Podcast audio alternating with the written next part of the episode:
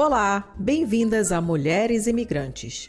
Um espaço para contarmos histórias de mulheres que decidiram desbravar o mundo longe de casa. Vamos conversar sobre os desafios e conquistas envolvidos em ser mulher e imigrante numa sociedade global em que ser qualquer uma dessas duas coisas já é um desafio por si só.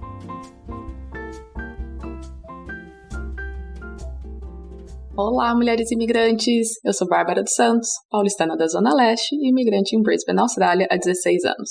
Convidada deste episódio é natural de Vitória, Espírito Santo, apaixonada por viagens, fotografia e música, líder educacional por profissão e forrozeira nas horas vagas, Érica Bianchi. Seja muito bem-vinda. E, por favor, se apresente melhor às nossas ouvintes. Quem é Érica na fila do pé de serra? Olá! Não. Ai, meu Deus. Então, eu curto forró há no mínimo, sei lá, uns 20 anos.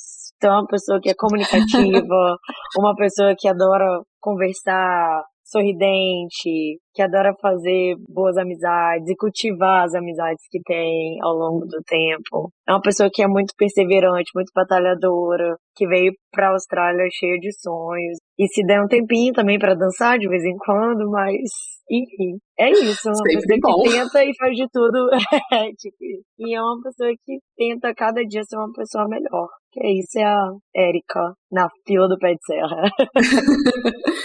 e o que foi que levou a Érica a sair do Brasil? Ai, foi assim. Servidora pública municipal, pelo município de Vitória. Já era professora de educação infantil há oito anos. Com um representante da população muito difícil de se lidar, né, que era o nosso prefeito, ou seja, desses oito anos a quatro anos, os servidores de educação não tinham reajuste salarial. E eu me via uma pessoa que amava o que fazia, mas sem condições de pagar as próprias contas, assim. Então eu tava completamente desestimulada, desacreditada, tava muito, tava, tava infeliz. E foi quando uma pessoa maravilhosa, que, que até então era minha diretora da escola em que eu trabalhava, ela me perguntou se eu teria algum lugar que eu quisesse ir, ou que eu tivesse chances de tentar uma nova vida, novas oportunidades. Eu disse que tinha uma amiga muito próxima na Austrália, que a gente já tinha morado junto, e a gente já tinha morado juntos em Vitória, e que era muito especial para mim a nossa amizade. E ela perguntou se realmente essa amiga me ajudaria. Assim, ela teve todo um cuidado ainda de querer saber se eu teria uma rede de apoio, se eu teria como sobreviver num lugar que eu não conhecia ninguém, só tinha essa pessoa como referência. Até que ela me ofereceu para comprar minhas passagens para ir para Austrália e ainda me emprestou uma grana para eu poder ir. Mais uma outra amiga minha de trabalho fez empréstimo no banco, ou seja, eu tinha nome sujo no banco, tava assim toda cagada, literalmente. E essas duas pessoas foram assim primordiais para mim, para eu chegar na Austrália. Obviamente que chegando na Austrália eu tive mais pessoas me ajudando, mas essas duas em especial foram fundamentais, além de uma outra amiga que me ajudou a fazer um visto que eu vim de visto de turista. Que eu vim muito num sopetão, assim. Falei, cara, essa é a minha chance. E uma pessoa que eu jamais esperei, assim, esperava vindo dela. Ela quer me ajudar. Ela é uma pessoa que quer me ajudar. Que não tem obrigação nenhuma de fazer isso. Então, tipo, eu vou com o que dá pra ir. Então, assim, e aí uma amiga minha que eu sabia zero de inglês. Ela ainda me ajudou com o meu visto de turista. E aí eu vim pra Austrália, tipo, três meses depois eu tava aqui, já, pra desbravar esse mundo. É isso. E a escolha, então, de vir para a Austrália foi porque tinha essa amiga aí que podia dar esse suporte ou algo cogitou ir para algum outro lugar? Não, assim, qualquer lugar que eu achasse que eu pudesse mudar de vida. Que assim, que eu pudesse trabalhar com o que eu amava e sendo reconhecida financeiramente por isso. Então, para mim, trabalhar com crianças e ganhar o mínimo que eu possa juntar dinheiro, posso ajudar minha família, posso ter planos com esse dinheiro, coisa que não estava acontecendo no Brasil. Então, assim, para mim foi fundamental. Então, assim, se essa minha amiga tivesse na China, eu teria ido, até porque era uma referência, né? Das minhas amigas mais próximas, é, ela era a única que morava fora. Então, assim, tinha dois tios que moravam, tem uma, duas tios que moravam em Portugal, mas assim, a Austrália por ter, né, essa questão de, ai, vem pra cá, e essa minha amiga sempre me incentivou. Então, acho que foi fundamental, assim, a torcida dela, o incentivo, plus essa ajuda dessas pessoas para poder chegar. Foi isso. e o que foi, então, que te né, falando um pouco então do antes no Brasil, o que, que te levou aí para essa área da, da educação? Então, a minha formação é em psicologia e eu sempre amei crianças, então eu nunca tive paciência de trabalhar em escritório, em clínica, fazer a clínica, né, da psicologia. Eu achava ainda com muita imaturidade também, que ai, vou sentar lá, as pessoas vão falar e falar. Eu não consigo ver a psicologia se movimentando dentro da clínica. Obviamente que funciona, né? Eu aconselho todos que façam né, terapia, obviamente. Mas para mim, naquela época, o que, que eu posso realmente entender a questão da saúde mental? Que que eu, pra, qual área que eu posso ir? Cara, formação de sujeitos, eu vou para educação, que eu vou trabalhar com crianças. Mas antes disso, eu trabalhei num hospital militar. E aí eu trabalhei na área da psiquiatria, na, Caraca, é, que... e foi, foi bem intenso, assim, para mim. E porque dentro desse hospital militar, obviamente, tinham pessoas que realmente estavam sofrendo e precisando de apoio e terapia e suporte psicológico, junto com policiais militares que tinham assassinado alguém, mas que estavam com um laudo psicológico para não serem presos. Então, assim, tinha pessoas de um tudo. Além de tinha também, eu acho que eu lembro, um programa que o governo do estado tinha junto com a PM, né, a Polícia Militar, com ajuda para pessoas em situação de rua. Então, assim, você tinha milhões de diferentes ali mundos dentro daquele hospital. Então, para mim foi foi uma experiência assim surreal para mim e eu cresci muito enquanto ser humano, para mim, obviamente. Então eu soube trabalhar isso muito em mim e foi assim um divisor de águas em relação à psicologia. Então mesmo assim era uma questão muito forte. Então depois eu fui trabalhar só com crianças na área hospitalar, sem ser na área psiquiátrica, então era crianças com doenças crônicas, né? E mesmo assim eu falei, por que não eu vou para educação? Então teve um concurso público e aí eu passei nesse concurso. Por sinal, eu já tinha até desistido, que minha nota nem tinha sido lá essas coisas. minha mãe, minha mãe, o passatempo dela muitos anos atrás era ler diário oficial. E ela me liga um dia. Minha filha! Você passou. Porra! Eu, oi? Qual concurso que você fez para educação na prefeitura? Você passou, garota, vai! Se inscreve, você tem 30 dias para tomar o para tomar posse. Eu falei, oi? Enfim, aí eu entrei na área da educação, mas não enquanto psicóloga. Trabalhei na como educadora mesmo. E aí o bom foi que eu trabalhei em áreas muito estigmatizadas, né, dentro do município, que era favela. Então, Vitória tem favela, para quem não sabe, né, porque as pessoas, muita gente não sabe onde é Vitória, mas assim, muita gente não conhece Vitória. Do Brasil, ok? Do Brasil não conhece onde é Vitória. Deus, gente, aula de geografia para todo mundo, viu? É na Bahia, é, tem Vitória da Conquista, realmente, mas a Vitória é capital do Espírito Santo, enfim. Isso é um papo para outro momento. E eu só trabalhei em, em lugares em que eu pude realmente, assim, é, ver como a educação salva pessoas, como a educação transforma. Para eu fechar meu ano, que foi o último ano que eu trabalhei, foi 2017, a minha escola era pioneira em Libras, assim, saiu nos jornais, no estado, toda a comunidade, assim, mesmo pobre, mesmo deficiente, mesmo, sabe, a falta da, da, do Estado ali, das políticas públicas, pessoas da favela querendo aprender Libras. Então, assim, para mim foi super emocionante. E foi até o ano que teve a questão do ensino de inclusão de Libras na educação e a educação especial. Então, eu até falei sobre essa questão que caiu no Enem. Eu lembro que foi uma das minhas últimas realizações, assim. E eu, enquanto educadora, o que, que eu tinha a dizer sobre aquela questão do Enem específico, que era sobre a inclusão. Então, assim, eu, eu achei maravilhoso, assim. para mim foi um ano que eu pude, eu caraca, eu realmente, mesmo triste no final da minha carreira no Brasil, eu fiz coisas muito legais, que eu tenho muito que me orgulhar, assim. Então, é isso. E vim pra cá. Nossa, com certeza. É, uma coisa que acontece, né, que muitas pessoas, elas seguem, elas seguem não, elas ingressam, né, nessa área uhum. de educação infantil apenas como um caminho para conseguir o visto de residência permanente na Austrália. Mas, né, como você já contou aí pra gente, já era sua área de atuação no Brasil. Você já contou, então, o que, que te fez escolher essa área no Brasil? E o que foi que te fez, então, continuar nessa área na Austrália? Foi um pouco dessa coisa, né, do, do visto também, ou de querer continuar fazendo a diferença na formação de pequenas pessoas. Não, com certeza, com certeza, sem sombra de dúvidas, o primeiro era continuar fazendo o que eu amo fazer. Trabalhar com crianças, eu realmente falo, quando as pessoas dizem que educação é por amor, é 100%. Eu sou assim. Mas, gente, peraí, amor também não enche barriga, tá? Né? E não, não, não exatamente. Conta, nem boleto. Por isso que eu falei, estar num lugar que você se vê realizando coisas com o dinheiro que você recebe fazendo o que você ama, não tem preço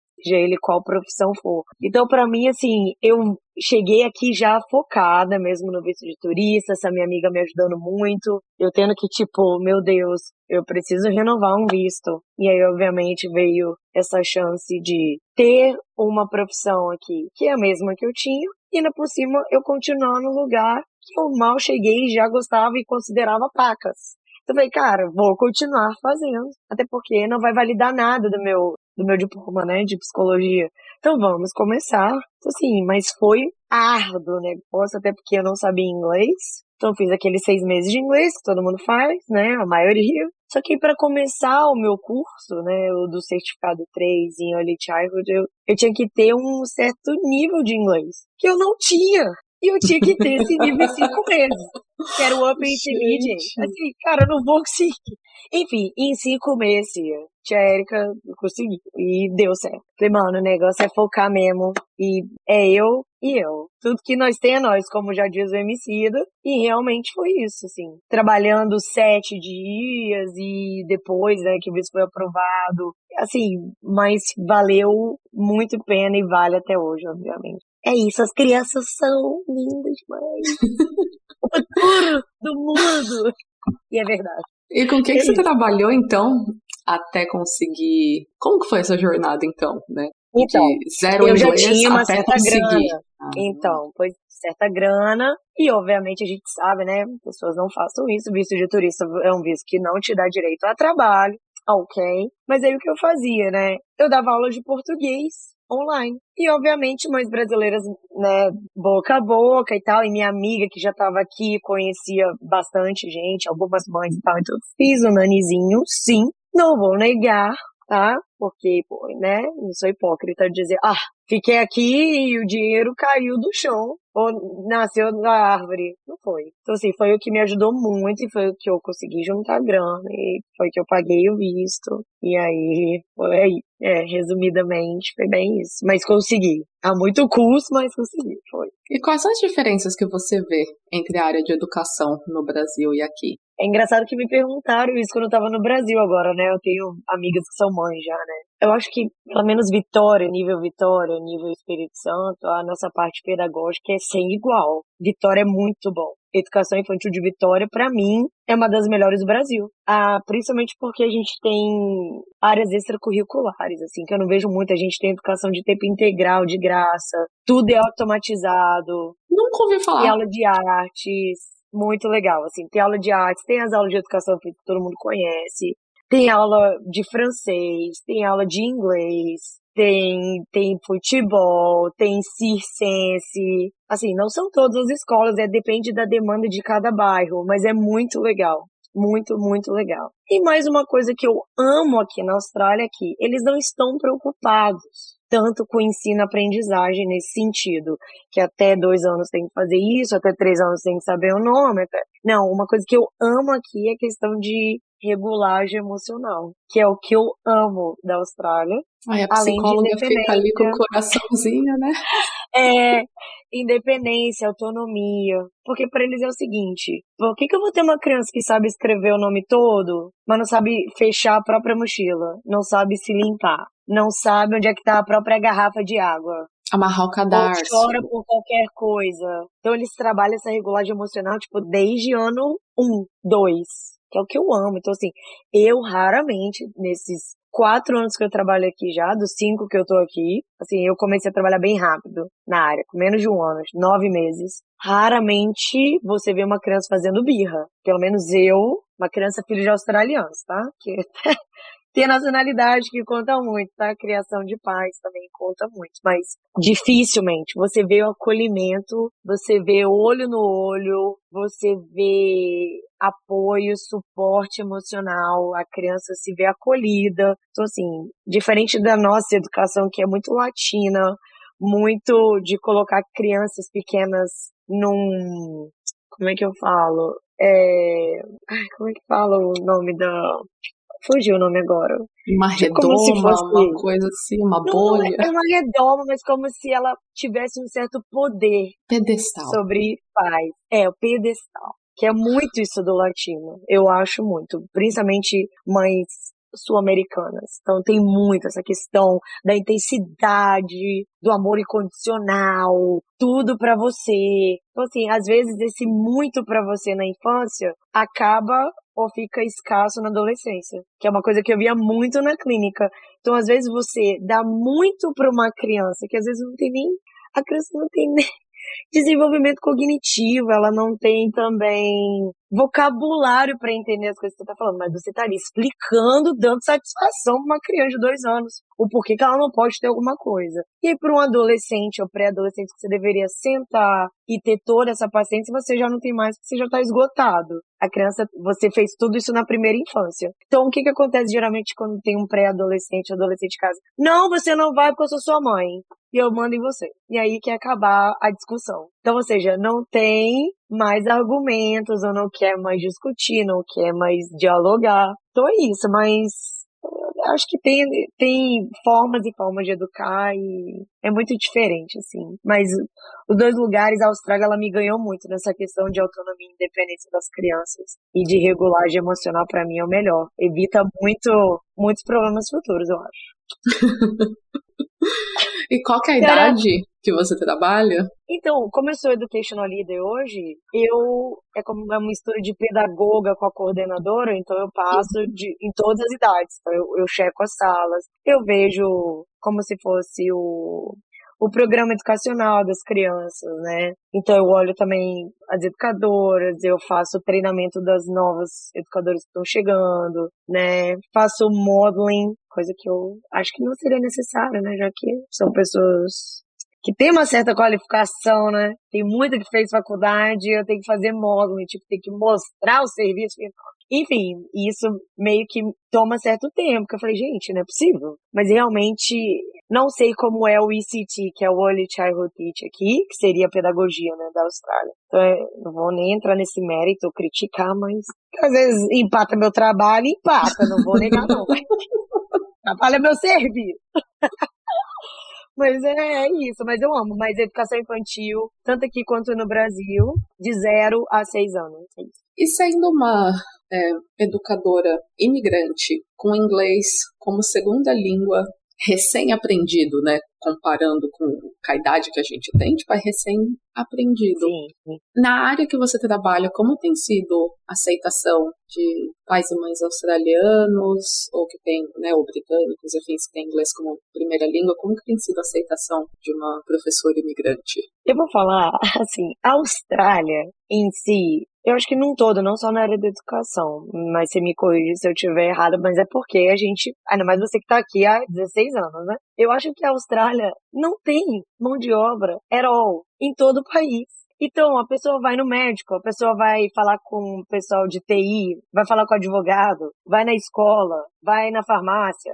É, não vai ter australiano lá. Dificilmente. Então, assim, na área da educação, eu não tive nenhum problema. Pelo contrário, os pais são maravilhosos. São maravilhosos. Então, assim, o feedback deles é o melhor é o melhor. Eles fazem de tudo para aprender seu nome logo, para te chamar pelo nome, para dizer, olha, meu filho, ele dá o feedback sobre a criança, coisa que eu também não é uma coisa que eu sentia falta no Brasil. Então assim, agradece demais, muito obrigada, sabe, por você, né, olhar, olhar, olhar minha criança, eu fico muito feliz de saber que meu filho tá aqui com você. Então, assim, não tem, para mim, não tem feedback melhor. Obviamente, dinheiro sempre é bom, mas você sabe que você tá fazendo um trabalho legal quando você tem esse retorno dos pais, de dizer, olha, minha filha é apaixonada por você. Né? Eu, ai, para! Eu fico... Para não, continua. Para, mas continua. Mas é isso, mas acho que os australianos, quem é australiano, que, né, passados aí o nosso Invasion Day aí, a gente sabe que de australiano australiano não tem ninguém, nada. é muito uma mistura, mas enfim, os australianos que, né, enfim, aqui nasceram, né, e obviamente são chamados de australianos, eles sabem da diversidade cultural. Então, assim, diferentes de, de né, ouvir pessoas dizendo, ah, eu, né, tive casos de xenofobia, racismo. Eu, particularmente, só tive com uma pessoa, que era minha colega de trabalho. Que ela era uma senhora já, porque tem pessoas de várias idades. O legal é esse também da educação infantil aqui. Pessoas de várias idades, vários lugares do mundo, homens, educadores, que aqui a Austrália é uma super mente aberta em relação ao Brasil. Tivemos alguns no Brasil que eram assim, os pais, ah, não pode trocar meu filho. Eu falei, querido, 75% de abuso infantil é dentro de casa. Se preocupa que não, que aqui a gente olha. Assim, sabe? Já dou um, já, a gente já dava um chega pra lá. E aí, Errada, não tá. Aqui, errado, não tá. E aqui foi bem legal que uma vez a minha chefe, né, minha atual chefe falou, ai, vamos colocar o fulano, né, pro level 1, que é o seu, Érica, que é de 0 a 3. E aí ele vai trocar fralda, vai aprender, porque até então ele só tá trabalhando com os mais velhos e tal. E eu na minha cabeça ainda, olha só, eu falei, você acha que vai ter um retorno legal dos pais? Ela, o pai que não gostar desse profissional maravilhoso pode tirar a criança daqui, porque aqui não é lugar para ela. Gente, a melhor chefe do mundo. Eu achei o discurso dela. Eu também amei. Ela falou, o pai que não tá apto para deixar o filho com um profissional qualificado e maravilhoso como ele pode tirar a criança daqui, que a gente não vai querer, né? O tipo de pai que a gente quer. Eu amei. Então, assim. Porque todo profissional que vai trabalhar nessa área tem que fazer o. Nossa, como que é o nome? Tipo, aquele negócio de antecedentes criminais. Então. Isso. E além desse, tem que fazer um específico para criança, que é o Work with Children Check. Ou seja, né, você paga esse valor, ele vale por três anos, e aí você pode consultar anytime, assim, qualquer hora, seus antecedentes com crianças, assim, por exemplo, se teve algum problema, enfim, que eu acho bem legal. Mas é isso, em relação a sua, finalizando sua pergunta, os pais é 100% maravilhoso. E já introduziu alguma coisa da cultura brasileira aí, um forrozinho pra Já, carnaval daqui a pouco. Ixi, pegando fogo. Fazer uma, um, aqueles negócios, como é que fala, de dança que essas meninas usam, gente, as dançarinas, tudo. Ai, gente, eu não sei, pior que eu tô olhando pro meu ali. Essa de dançarina de, de escola de samba? Aham, uhum, o negócio ali na escola cabeça. Escola de samba e bateria, e bandeirola, e confete. confusão, confusão. Adoro. A, a nossa chefe de cozinha maravilhosa, brasileira. Ah, na verdade só tem eu e ela, né, no centro que eu tô atualmente. Então é só a chefe e eu, de brasileiros. Então rola açaí, rola pão de queijo, e arroz carreteiro, e feijão preto. Nossa, enfim, mas eles amam. Os pais adoram, por exemplo, e não só o Brasil, mas a Austrália é muito aberta a todos os tipos de comemorações de outros países. Comemoramos o Chinese New Year, né? O Ano Novo Chinês. É, acabou de ter. É. Acabou de ter. Comemora também muito o hindu, alguns feriados hindus, budistas. É muito legal, muito legal. Eu, eu essa diversidade, assim, me encanta, que eu, eu amo. e aí, quando tia Erika não tá aí cuidando das crianças, cadê o forró? E onde que entra a banda pois de é. forró?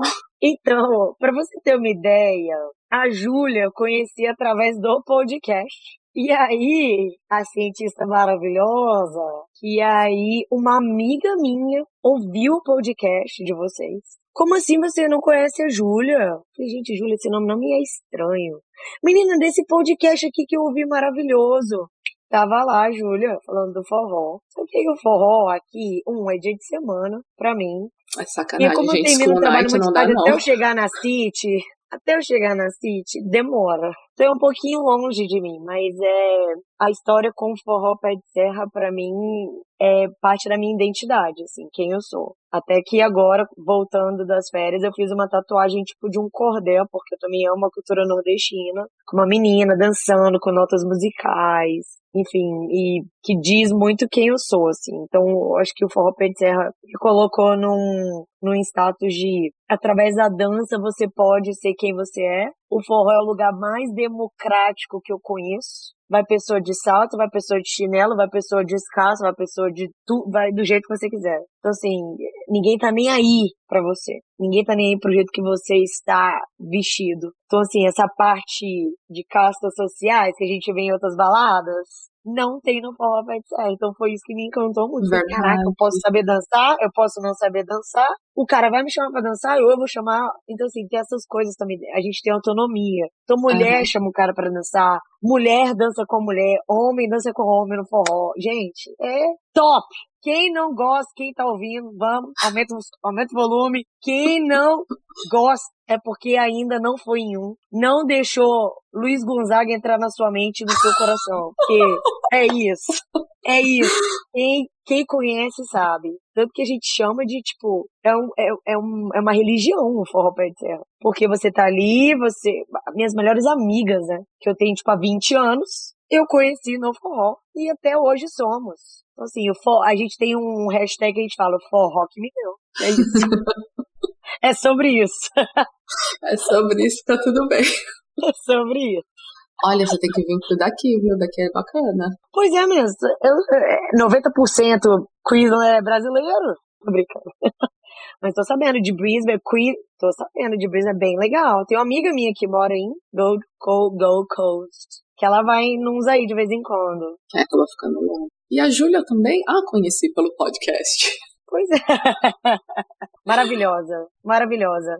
Eu tenho que dizer que, né, obviamente muita gente não assiste. Eu também não assisto Big Brother, porque eu não assino Globo nem nada, mas eu posso dizer que a minha autoestima é igual do Dr. Fred Nicásio. Muito. Gente, não ó, tenho síndrome de impostora, não tenho nada. Eu também é. não assisto, porque tá, tá difícil de ter tanto tempo disponível. É assim, pelos memes, eu... é pelo Google. Exato. Gente, a, o meme dele falando lá do, do vídeo dele falando pra menina como é que é que você tem sangue de. Seu sangue é de Maria Bonita.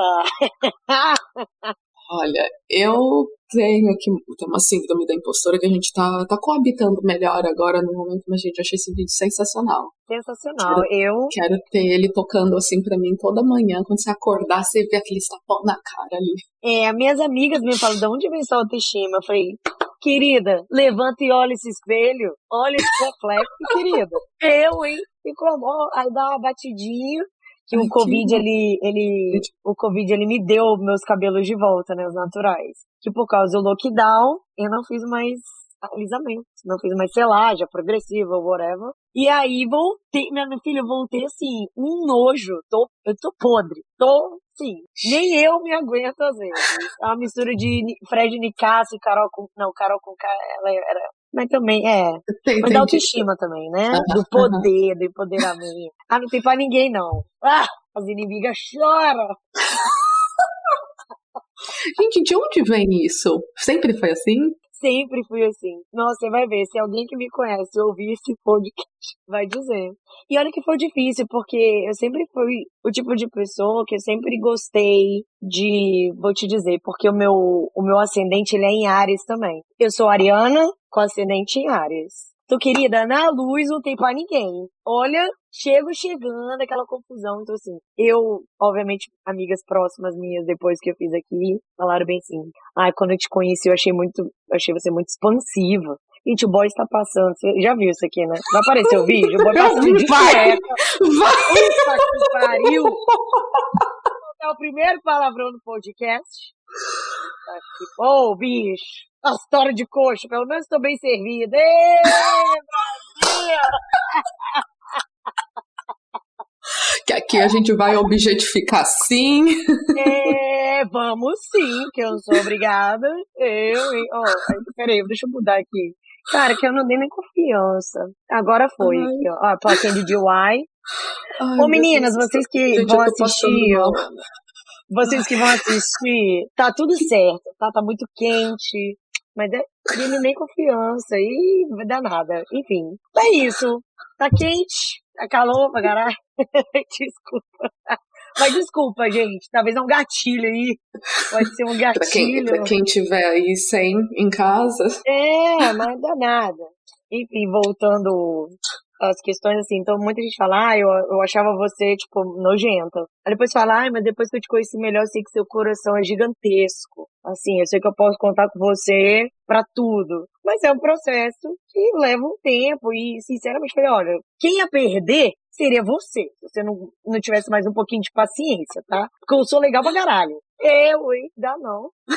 Mas aí é isso. Sou amiga pra toda hora. E o mais triste aqui, que por mais que eu, eu tivesse uma rede de apoio maravilhosa que eu tive, foram duas brasileiras que me decepcionaram, assim. Que eu fiquei, falei, porra, não acredito.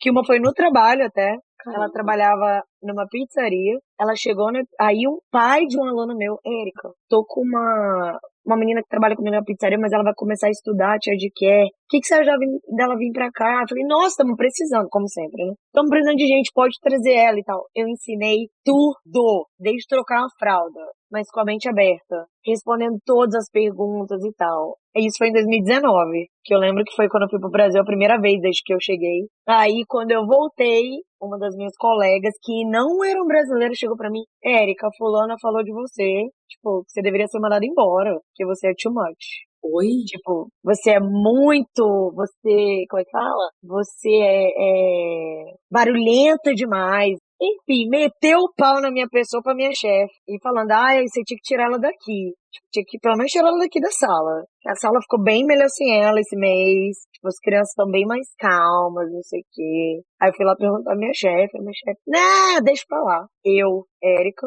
falei, aí pra mesma amiga minha, né? Porque eu já, eu, o negócio não ia ficar bonito, não. Eu ia ser deportada porque ia rolar agressão. Aí eu falei pra minha amiga, então, no mesmo, a mesma, eu falei, no mesmo, do mesmo jeito que você veio falar comigo, você vai falar pra ela bem assim, se ela não pedir demissão, ela não me conhece, ela vai me conhecer. Ponto, ponto. Em uma semana ela pediu demissão. Falei, boa. Ela... E eu falei pra minha chefe também, falei, ou eu ou ela. Não vou ficar aqui com essa garota e não vou ficar olhando pra cara dela, sabendo de tudo que ela falou de mim pra você, e você sabe disso. Aí eu tava lá, tipo, há dois anos e meio, ó. Ela, ai, Erika, não é assim. Eu falei, é, sim, sim, revoltadíssima. Não sou obrigada. Não sou obrigada, mas deu certo. E uma outra por causa de homem, né? Ah, gente, os homens dividem e não tem esse problema. Eu, sem querer, sem querer, juro pra você. Eu tava lá, tive um namorado aqui brasileiro, namoradinho. A gente namorou uns oito, nove meses. E aí uma das meninas que eu andava, a gente tinha um grupo de amigas no, no WhatsApp e tal. E aí, acho que eu dei um beijo no cara, que ela tinha um fanfic lá, tinha, tava pagando paixão e tal. Menina, pra quê? Aí eu come... passou um tempo e eu nem sabia, eu fui descobrir depois. Ah, mano, eu vou lá lembrar a cara desse cara. Falei, ó, e você quer saber? Beija mal pra caralho. Vou pegar de volta. Falei, olha, não sabia, não sabia. Se tivesse namorando, uma, uma parada certa, até rolaria, mas não era. Enfim, competitividade feminina que as pessoas insistem, né? Esse patriarcado maldito costuma colocar entre nós Pra quê? Pra quê, gente? Poliamor tá aí, já tá, já tá rolando, um movimento que já tá acontecendo. Funciona para mim? Não, mas funciona. Afinal, né, sou de Ares, a minha irmã mais nova também é, e ah. senhor amado. Menina, mas eu vou falar agora em relação a ciúmes, assim, para você ah. ver como é que tudo é construção do relacionamento. Pela primeira vez, obviamente, na minha vida, aos 37 anos, eu descobri paz no relacionamento, né? Peraí, tá vendo? É Escuta isso, Maria Luísa. A salvação é, pra você. Paz no relacionamento. Assim, eu não tive até hoje dois anos e meio com ele, um nada. De você até estranhar, assim, meu Deus, isso é um relacionamento saudável e demorou, demorou. Pode ser porque ele é australiano, estrangeiro? Pode ser. Mas pode não ser, pode ser porque é ele, ele me transmite segurança, ele me transmite amor, ele me transmite parceria. Então, assim, não tem um A mesmo Ariana aqui, sinistra. E, cara, é um mundo de paz esse relacionamento. Caraca. E ele já, assim, já viaja com amigos. Rola que esses, a despedida de solteiro, né, que aqui é o Bucks já viajou e conta, é, meu amor, tinha mesmo stripper com o peito de fora, esfregou na nossa cara mesmo, foi aquela confusão. Assim, de sair com os amigos e eu, cara, dormir serena, esse negócio de ansiedade, porque esse tipo de relacionamento a gente sabe, né? Todo mundo, cara, pelo menos uma vez na vida, já nós mulheres já nos envolvemos em relacionamentos tóxicos, né? Eu tive, eu já tive crise de ansiedade agudas, de vomitar quando eu me sentia ameaçada, assim, de, de ciúmes, de insegurança. Porque, gente, isso não é normal. Mas até você saber que não é normal, vira, um, vira uma coisa louca de, de, de eu me sentir, eu só, eu lembro muito bem exatamente da sensação, assim, de eu estar com ele, com esse meu ex, ex, ex-namorado, e ele conversar com alguém, meu coração começar, e, e, eu, e, eu, e eu começar a ficar com enjoos, e tipo, e eu pegar um, um táxi, que na época não tinha Uber, do táxi, só de eu entrar no táxi e ir embora,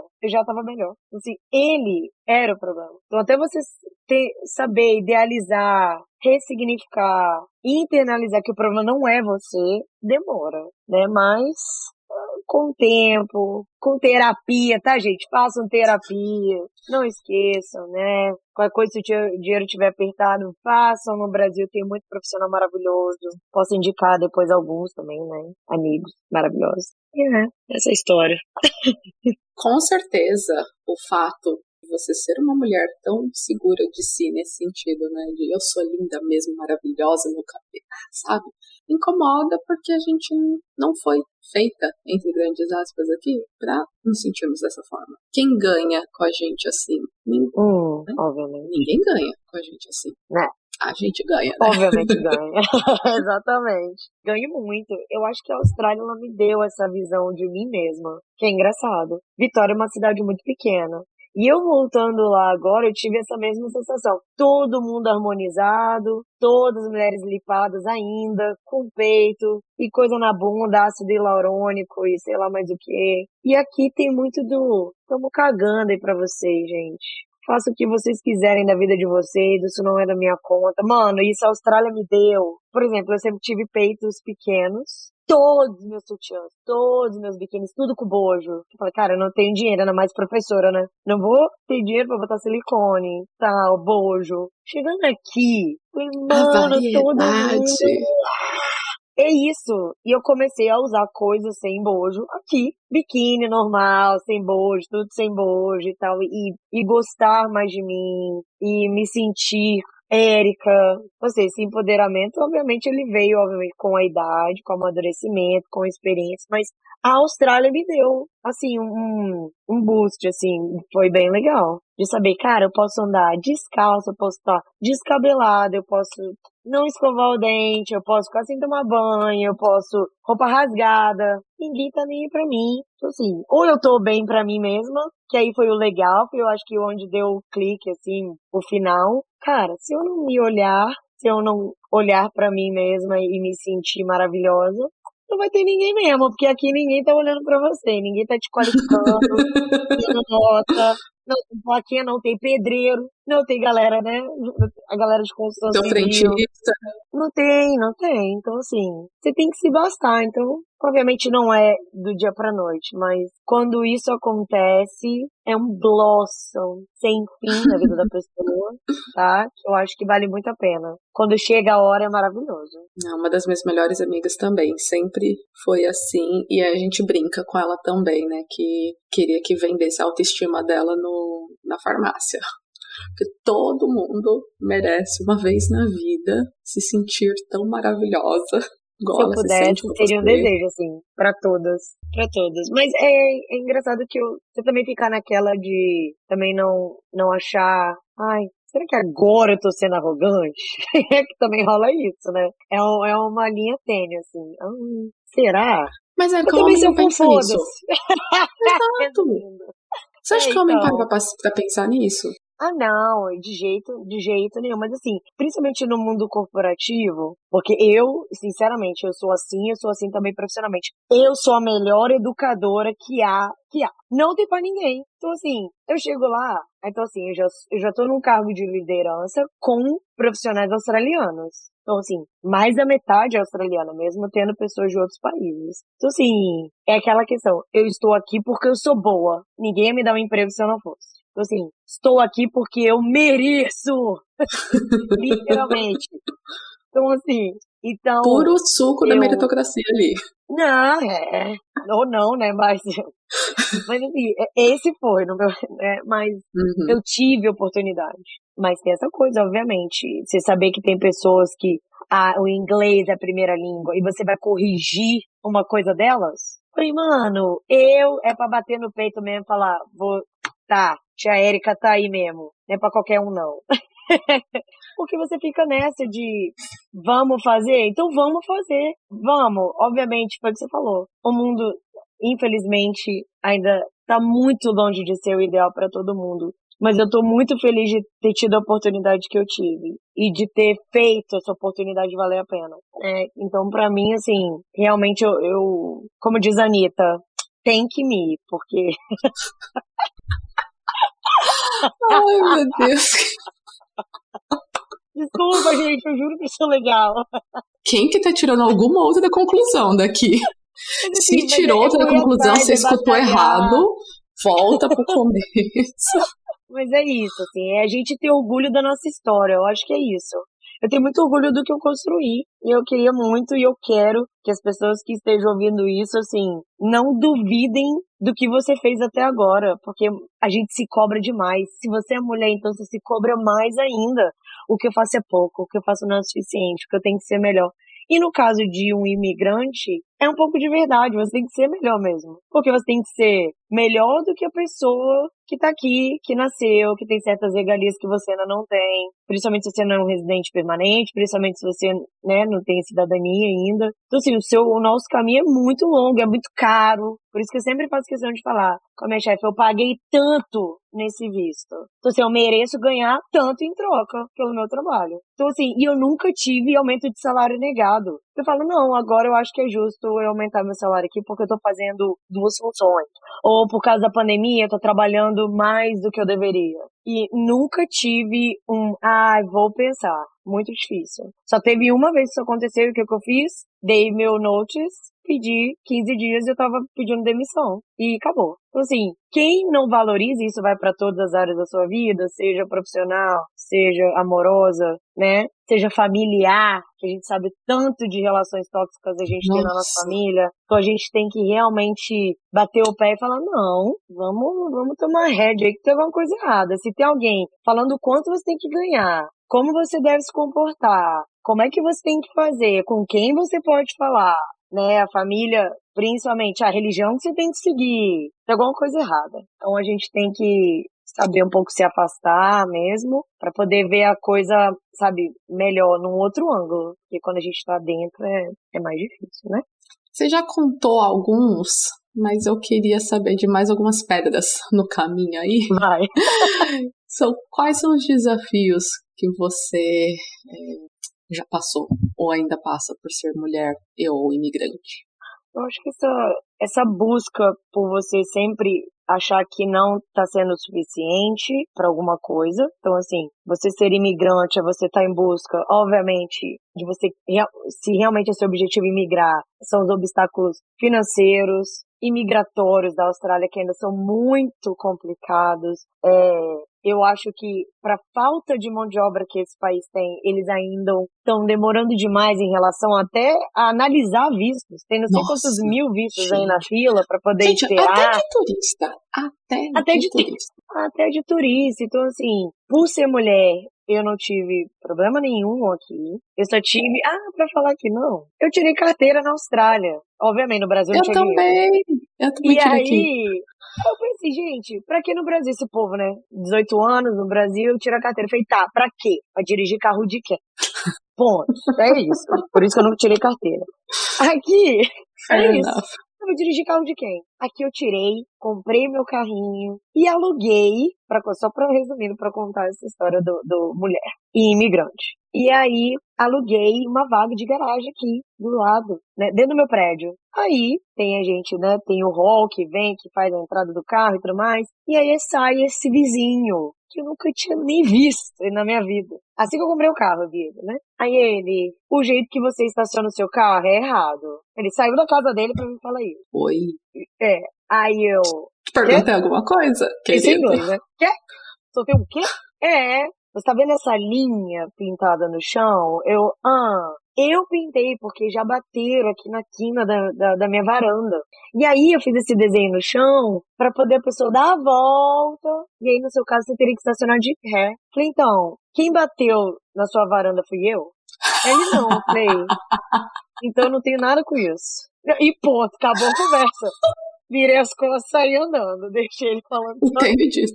Fui lá no manager, lá no, no strata lá, que, seria o síndico e tal, enfim, que vê coisas do. Aí ele falou, ah, realmente ele é um vizinho que é um meio problemático. Então eu falei, então, porque eu li todo o meu. Como é que fala? Todo. Quando você assina, gente, o contrato do meu Contrato, aluguel. é. E eu perguntei da dona da vaga da garagem. Não tem nada dizendo como eu devo estacionar meu carro. Então eu vou estacionar meu carro do jeito que eu achar conveniente. E quando eu quiser estacionar de ré, vou estacionar de ré. Quando eu quiser estacionar de frente, irei estacionar de frente. E é isso, tá bom? Só tô querendo te avisar pra. Menina, quando eu penso que não, dois cones. Dois cones, traffic, Não, assim, de rua. não, de- Estavam parados na, na bundinha do meu carro. Eu falei, ué, o que, que esses cones estão fazendo aqui? Aí fui lá no manager de novo, lá no síndico. E aí, o que, que é isso aqui? Ai, deve ter sido ele. Eu falei, então, você vai dizer a ele que se ele não tirar aqueles cones, eu vou enfiar no cu dele. Que é isso que eu vou fazer. Meu primeiro e último aviso. E não vai ter outro aviso. E eu tirei os cones, botei lá, lá nas lixeiras lá, nos baús. Falei, e manda ele buscar os cones dele lá na lixeira. Pronto. Quando eu penso que não, menina. Tô eu entrando com o carro de novo na garagem. Nesse dia eu tava de boa. Tava, tava, tava legal. Estacionei de ré, tá? Estacionei de ré. Quando eu saio do carro ali, só a velocidade é 5 km. Eu falei, você vai tomar no seu cu, vai? Aí eu peguei meu celular, liguei a câmera, Falei, então, esse é meu vizinho, Zé Buceta, que tá, tá tipo, harassment aqui comigo. Se ele não parar de falar comigo, eu vou, eu vou pra polícia, tá? Que ele acha que ele é dono do prédio, esse cuzão. Falei, mas eu falava, gritava. Os vizinhos começaram a sair pra, na varanda, assim, ó. Porque ele acha que ele é dono disso aqui.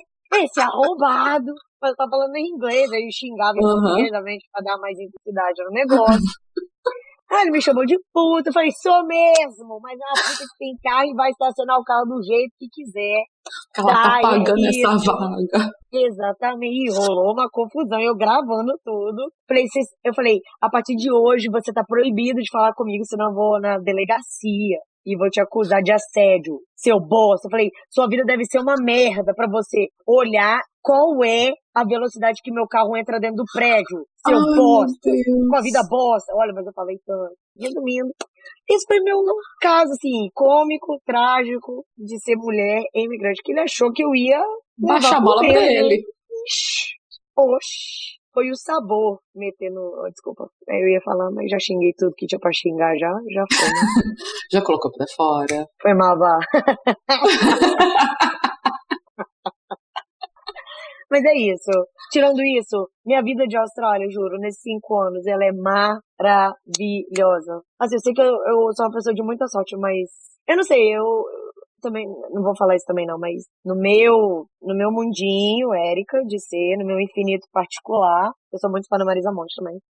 Eu acho que o que eu faço, minha energia, ela traz muitas coisas boas pra mim. Eu acredito muito nisso. Sim, minha felicidade, minha, minha vontade de viver, de explorar as coisas, de trabalhar, de fazer o que eu gosto, assim, de, de não ter tempo ruim pra nada. Ele, o mundo me dá muito em troca. Assim, nas relações, nas oportunidades, tipo, meu namorado mesmo chegou pra mim nesse, de- depois desse meu último momento, ele, você sabe que você ganha mais que 60% dos australianos, né? Eu falei, eu queria ganhar mais que 90% dos australianos, você me aguarde que eu vou chegar lá, querido.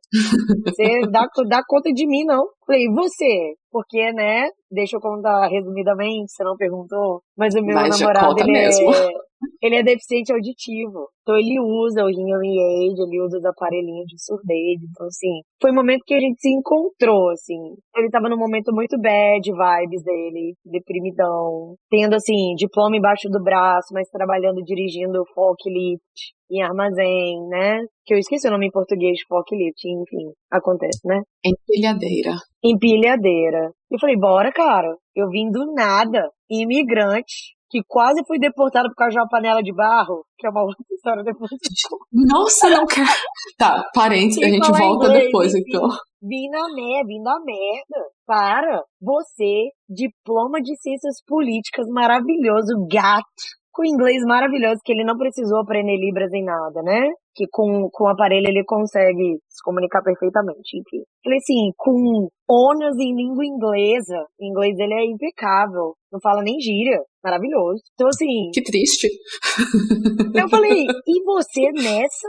Ah, mas eu não vou conseguir. Falar, ah, você vai, ou você, ou você vai, ou você vai. Você não tem uma, você não tem uma outra escolha. Cara, e ele começou a aplicar, aplicar, aplicar. Acabou que em março do ano passado, ele foi chamado pro, pro, pro trainee, pro programa do governo. Então agora ele trabalha pro governo do estado. Falei, cara, você tem que acreditar mais em você, no seu potencial. Então assim, você não pode deixar a sua deficiência limitar ou dizer quem você é. Você é essa pessoa portadora de uma deficiência auditiva. Acabou. É isso. Então, assim, não, não é deixar isso ser maior que você. Tanto que você tá aí, você fala normalmente, você não se comunica com Libras, você fala, que né, tem a questão do surdo, que isso também muita gente não sabe, chama surdo mudo, mas não se fala isso, porque muito surdo não tem problema vocal nenhum. É porque, obviamente, se a pessoa não escuta, ela não fala. Ela não aprendeu a ouvir. Ela não sabe dizer. Uhum. Isso é, né? Mas muita gente não sabe, é um senso comum enorme. Falei, então, tá aí, maravilhoso. Com familiares espetaculares. A família dele é maravilhosa. Que te dá apoio, que te incentiva. E essa gata Deus aqui do seu lado.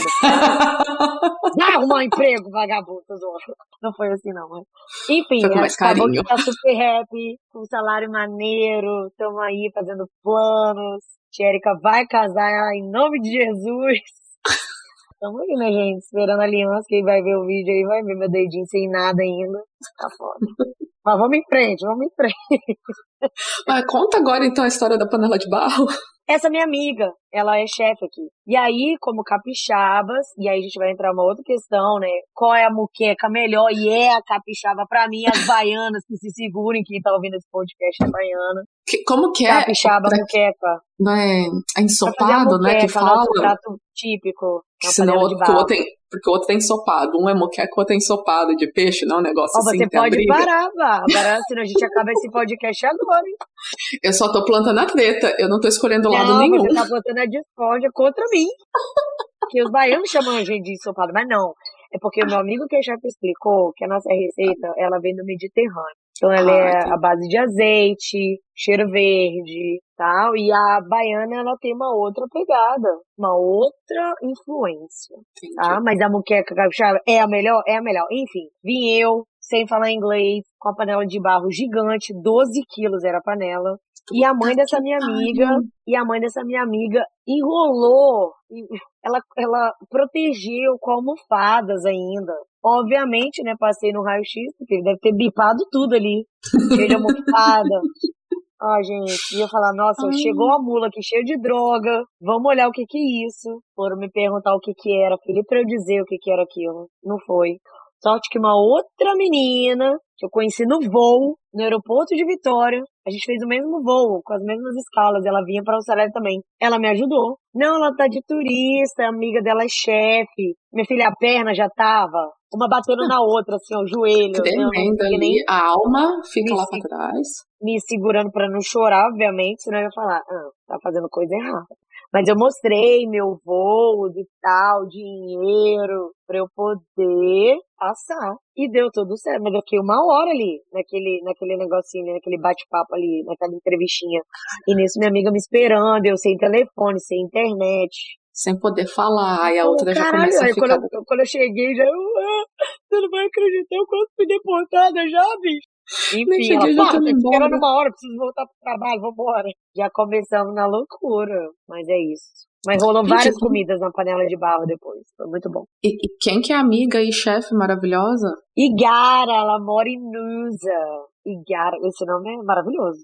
Muita gente conhece ela, porque ela morou muitos anos em Sydney. E ela é uma pessoa espetacular, assim, sou fã dela demais. Ela veio mesmo sem ninguém. Assim, ninguém, zero, ninguém. Sem conhecer ninguém. E é uma pessoa que eu super admiro, assim. É uma chefe top, topíssima.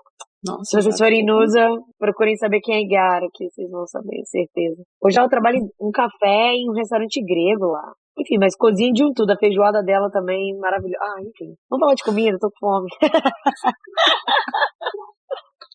Enfim, é um pano pra manga. É, vida de imigrante cheio de aventuras. E você volta pro Brasil ou já, já, já tá. Bom, já tá pedindo aí, né, o, o é, anel no dedo, não, volto fica. tô férias. Eu, eu, assim que eu cheguei aqui e olhei aquele Sid Anel para House, eu sabia que eu não ia voltar mais. Minha primeira Certeza, vez com Lady. Perry. Já sabia, eu sabia que eu não ia voltar. E minhas amigas mesmo do Brasil sempre falaram, caraca, você disse mesmo, né? Não, não vou voltar. Beijo, tchau, vou me despedir mesmo. Não vou voltar. Tem despedida real, né? Povo que fala mesmo, né? Ah, meu visto de estudante seis meses. Não. Vim de turista sabendo que eu ia renovar, que eu ia fazer um outro visto, que eu ia ficar e assim viver para sempre. Ai, nossa, Erika, amei. Gente, que divertido. Olha, gente, quem disse que Satanás pode ser arianjo, né? Aí, conversa super leve. Sentimental, Bá, porque meu, minha lua é em câncer, tá? Eu choro demais. Ah, Sou ok. apegada demais, sou romântica, tá? Estou Só não sou dessa de áreas que. Não, solteira, sim. Putona, assim. Piranhona. Aqui na Austrália foi assim. Passei em todos os países. Se eu pudesse, tinha europeu, foi tudo. Mas achei my love, tamo aí até hoje. Sou romântica, faço surpresa, faço. Nossa, sou super romântica. Mando musiquinha, mando meme. em você, tá aqui. Não, meme, gente, meme é minha linguagem do amor também, viu? É, pego, pego, é... Nossa, eu com três meses já tava falando que amava, paguei paixão demais. E foi no aniversário dele ainda, ele fala que foi até um pouco traumático, porque ele ainda, ele não me disse de cara que me amava. Minha querida, se eu pudesse eu mostraria a foto. Balões, fotos nossas com três meses, eu, eu Três. botei no, no, no- três meses todas as nossas fotinhas, coisa de, de, de pisca-pisca no chão, e um negocinho tipo de flecha pra ele achar o que que era. E no final do, do negócio que ele tinha que descobrir, não tem aqueles versinhos, ah, não sei o que, vai pra esse lugar. Aí ele achava Aham. que era um Seeking Uma caça ao assim, tesouro, e- assim. Aí no final era um I love you. A cara dele, quem vê o podcast. Aí ele olhava Tô. aquele minuto. Tipo, eu não sei o que fazer com essa informação. Mano, Praticamente a Nazaré, ali. foi horrível. Foi, foi os piores 60 segundos da minha vida, eu acho. Foi medonho. Mas ali, ó, peito aberto. falando o que sentia. Aí, mas aí, ó, deu certo. Daí deu certo. Deu certo, tá aí, ó, andando de cueca aí na, na casa. É, galera, é isso aí. Esses que falam, é, ele é super romântico também agora, né, e tal. E aí, aí, mas demorou, demorou mais uns meses, tá? Acho que ele só foi falar que me amava outubro ou novembro, sei lá, aniversário dele em agosto. É, demorou, né? É difícil ele. Mas enfim, aí é isso. O amor é lindo, gente. Vamos se amar. Vamos ser felizes. E vamos é isso. Porque esse negócio de, de fofoca, se meter na vida dos outros, é porque a sua vida tá o quê? Monótona, tá chata. Então vamos dar um up, vamos dar um gás à vida. Vamos, vamos fazer uns hobbies, né? Não, sempre ajuda. Sempre ajuda. Ai, meu Deus. Érica, foi um prazer conversar com você, Igualmente. gente. Passou muito rápido.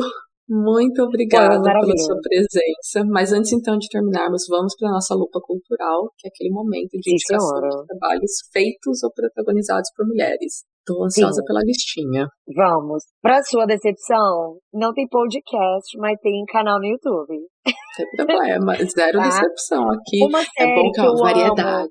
É, ok. Série espanhola que eu amo, que fala sobre quatro amigas, se chama Valéria. Amo. Já tem duas ou três temporadas, acho que são duas temporadas que são maravilhosas. Conta, assim, dramas e coisas fantásticas nesse ciclo de amigas, né? Se eu não me engano, já foi indicada, mas assim, muito tempo atrás. Não me é, Jurar, então assistam. Se vocês não não me é estranha. assistam. Trabalho de uma pessoa que eu amo, que mora na Austrália. Ela é uma arquiteta e faz trabalhos maravilhosos. E com, e com certeza muita gente que vai ouvir esse podcast tem os quadrinhos dela em casa, que é da Gabi, que é o arroba Akawai, que ela faz quadros personalizados, é tudo handmade. Ela mora aqui nas Northern Beaches as well. E aí depois a gente vai botar o arrobazinho dela. Então, assim, ela faz muitos quadrinhos de bandeiras de países. Então ela faz de casal, igual o meu. Tem aqui do Brasil, da Austrália. Então ela faz de várias pessoas, ela faz coisas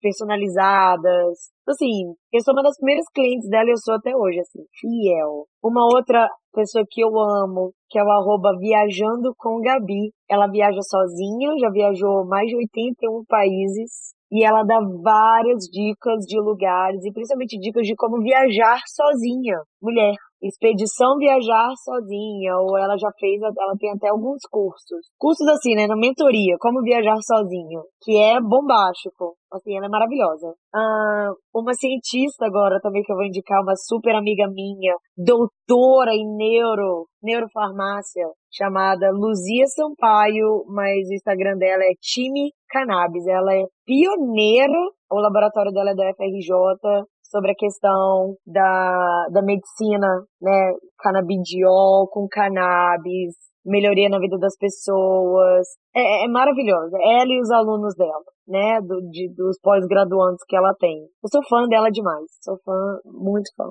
Deixa eu ver mais o que? Um canal que eu amo, chamado Canal Preto. Pessoas pretas falando, né, obviamente de racismo estrutural, dando dicas de pessoas para se seguir, pessoas para conhecer, autores de livros, discussões, entretenimento voltado para pessoas pretas, valorizando pessoas pretas que eu amo. Canal Preto é o nome. E um livro que eu quero indicar, que é o último, que eu amei, chamado Invisible Women. Invisible Women, é, tá no plural. Invisible Women, que é de uma jornalista britânica, Caroline Criado Pérez, Caroline, provavelmente, que fala como a, e aí é baseado num viés assim científico, como a sociedade é feita por Homens para Homens. Maravilhoso esse livro. Tem em português, que é Mulheres Invisíveis, né? É tradução literal mesmo. Um livro maravilhoso. Foi um dos melhores livros que eu li, assim, de, de disparado, no ano de 2022. E acho que minha lupa. Ah, pra ouvir, Mariana Aidar, que eu amo, maravilhosa, e uma pessoa que, né, já faleceu, mas que ela é uma das fundadoras de um dos ritmos dentro do forró pé de serra, que ela é conhecida como a rainha do chachado, e o nome dela é Marinês. Marinês, rainha do chachado, que para quem quer saber um pouco mais, do forró e ela canta de sobre ser mulher, de sofrimento, de vitórias, de conquistas, né? Que tem uma música dela que eu amo, que é uma frase que eu amo, que é e quem quiser pode falar, falar, falar, falar, falar, falar, falar, que eu não vou mudar. Então, assim, é uma das músicas dela que eu mais amo. Que é isso, ela, ela mostra pra gente nessa música que as pessoas podem dizer o que quiserem, mas se você tá bem com você mesmo, se você sabe quem você é, você não vai mudar por causa de ninguém, a não ser que você queira fazer isso. Então, mesmo na década de 60, ela já cantava uma dessas, assim. Então, pra fechar, essas são minhas indicações. Caraca, que lista! é isso, tem pra todos os gostos.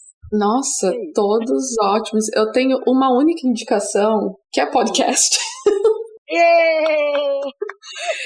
E é um podcast que eu comecei a escutar ontem. É, ah, eu tava falando, sabe quando você tá assim, tipo, ah, preciso mudar um pouco? Sim. E por conta, né, do Invasion Day, falei, cara, queria escutar algum da que fosse feito por, por alguém né, de comunidade aborígene. E infelizmente eu tô escutando um que é curtinho, porque tem poucos episódios. Eu até queria que elas tivessem é, tivessem mais. Eu tô no. Cadê? Eu tô terminando o terceiro episódio. É, que chama Pretty for an Aboriginal, que basicamente na tradução é tipo assim, ah, bonita para uma aborígene, que muitas vezes a gente já escutou também em português falando tipo, ah, ela é bonita para uma mulher negra, ah, ela é bonita para uma mulher gorda, ela é bonita para uma pessoa com deficiência, né?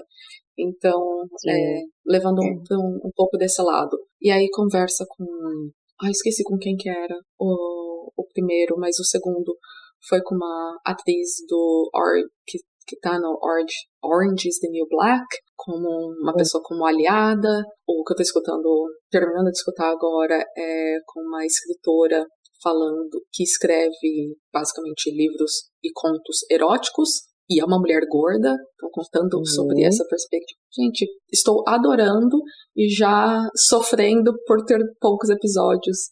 Deixa eu até aqui abrir meu Spotify pra ver quantos tem. Uh, no, I don't care, I don't want this right now. Vamos lá. 8, 9, 10, 11. O último foi outubro de 2018. Nossa! Uma pena, mas é um. É produção do BuzzFeed, Austrália. Hum, ok. É bem legal. Vou colocar. Iremos ouvir. Sempre importante, né? Que é. Pensar que tanta gente acha que o amor, assim, é uma questão tão difícil para tantas pessoas, né? De, de. Igual a gente tava vendo aí, rolou sobre o. A menina.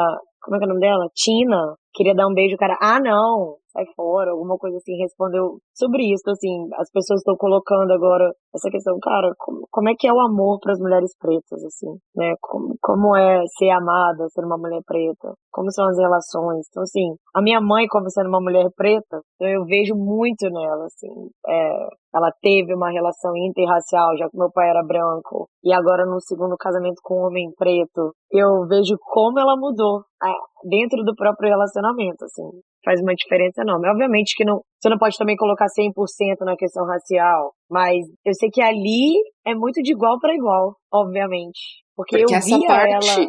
é uma dor que ela não precisa explicar. É então, isso. se ela sofrer algum episódio de racismo, ela não precisa explicar o que, que ela sentiu. Ela pode só contar. Sofri isso. É, isso. É, é, é, é, isso, é a parceria. Então, assim, porque querendo ou não, se a gente for entrar nesse mérito, eu acho que quando ela se relacionou com meu pai, ela, ela realmente achava que ele tava, poderia estar tá fazendo um favor para ela, sabe? E depois de muitos anos eu fui entender essa relação dos dois, essa relação de poder, sabe? E da questão estrutural racial, como a família do meu pai sempre foi muito racista, e depois de uns anos eu fui entender como aquilo era, como aquilo era cruel, de dizer, ah, eu não gosto de preto, mas a sua mãe era que eu amo a sua mãe. Era esse tipo de comentário que a gente ouvia na minha casa, na casa da minha avó. Ai, então, assim, gente, ótimo, né? Que gostoso. Sortuda Exatamente. ela, sorte. É, então, assim, a Austrália também me deu essa oportunidade de me afastar dessas questões. Eu falei, cara, eu não preciso passar por isso, né? Tanto que, ai, você não vai ver falando, não, não quero, não tô afim.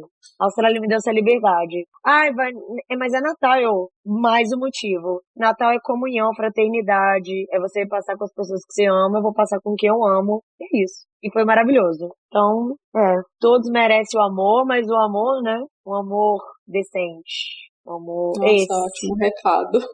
E, Erika, onde te achamos? Onde você quer ser encontrada? Onde você está nas redes, seus arrobas? Só tem um, por enquanto, aqui. Um é esse, né? Que é o arroba Erika na Austrália. Que até tô falando mais até um pouco dessa minha vida de imigrante, porque minha amiga até falou, caraca, Erika, não teve uma pessoa desde quando você chegou aqui que a gente tá junta. Nossa, mas como é que é lá? Como é que é não sei o quê? Fala mais, fala um pouco mais como é que é. Gente, será que eu dou conta de ser de, de, criadora de conteúdo? Trabalhando 10 horas dia? Ah, difícil. Mas, rotina é legal, assim. Quem sabe, né? eu ficar famosa, fala, então, fiz um podcast. Vem escutar uma história, tá, gente? Vem escutar, é isso. Mas foi um prazer. Eu queria agradecer muito, muito, muito essa oportunidade, esse canal que você dá para tantas mulheres imigrantes falarem das suas experiências, das suas histórias. Eu acho que é, é, uma, é um momento único, assim, para todas nós. Um momento de, estar tá junto, de. Por mais que as histórias sejam diferentes, no fundo, eu acho que elas se conectam de alguma muito, maneira. Aham. Tem muitas similar, similaridades. Você, ah, então assim, ai, você vem não sei de onde, não sei de onde você tá. Mas, cara, tem alguma coisa que conecta. Seja a sororidade, seja a questão de todas serem imigrantes, mas tem, seja de todas serem mulheres, mas a nossa história, ela meio que passa ali uma, uma, uma história na outra. Assim, queria agradecer você por, pela oportunidade de falar mais da tia Érica e das confusões aqui. Amei, foi muito bom, gente. Vão lá então. Érica na Austrália, vão seguir Isso. ela no Instagram. Se você ainda também não nos segue, vão lá nos seguir, que é tudo arroba Com Mulheres certeza. Imigrantes Pode. Que estamos também começando a deslanchar mais a parte de criação de conteúdo. A Fabi está fazendo um trabalho incrível junto comigo, então, gente, não estou mais sozinha! Maravilhosa! temos, temos Parabéns, Ajuda. parabéns pra vocês. E tomara que estoure ainda mais. Vai ser um sucesso. Já é um sucesso, vai ser mais sucesso, porque depois da minha participação. Gente, que esse banho de autoestima não tem como. Ó, deslanchar. O céu é o limite. Não, agora foi sacanagem. Mas a gente, a gente, a gente incorpora. Coisa, né? Olha, um beijo. Muito obrigada. Prazer, Érica. Um beijo, gente. E até o próximo. Obrigada a todas que escutaram até aqui. Nosso podcast está disponível na maioria das plataformas de streaming e para não perder a notificação de quando sair um episódio novo, não deixe de nos seguir no Spotify. E se você escuta pela Apple Podcast, que tal deixar cinco estrelinhas para que assim cheguemos a mais pessoas? Você pode entrar em contato com a gente através do e-mail mulheresimigrantespod@gmail.com, no Instagram e Facebook por arroba mulheresimigrantespod ou no Twitter por arroba mulherespodcast. Este podcast é uma produção independente e se você gosta do nosso trabalho, pode também nos apoiar financeiramente com o preço de um café, vinho ou uma água no buymeacoffee.com barra mulheresime. Link disponível na descrição. Obrigada e até o próximo episódio.